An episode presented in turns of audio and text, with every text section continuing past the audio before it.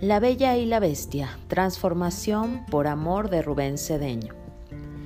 En el episodio de hoy descubriremos el significado simbólico del personaje de la protagonista llamada Bella. El cuento de la Bella y la Bestia transcurre en un pueblo que representa cómo vive la mayoría, en la inercia, la rutina.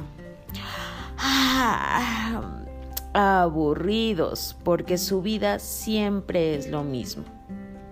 Bella representa al verdadero ser, al ser interno que ya está consciente de que lo que importa es ser.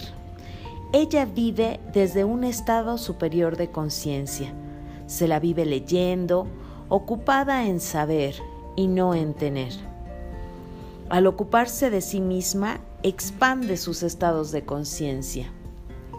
Por eso siempre está alegre, tiene buena voluntad, es inteligente, hermosa, está sana y vive en paz.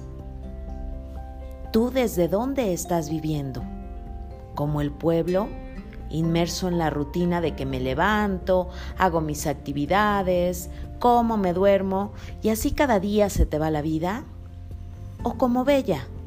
con curiosidad, aprendiendo, soñando a través de lo que lee, ocupada en crecer y evolucionar para ser un mejor ser humano.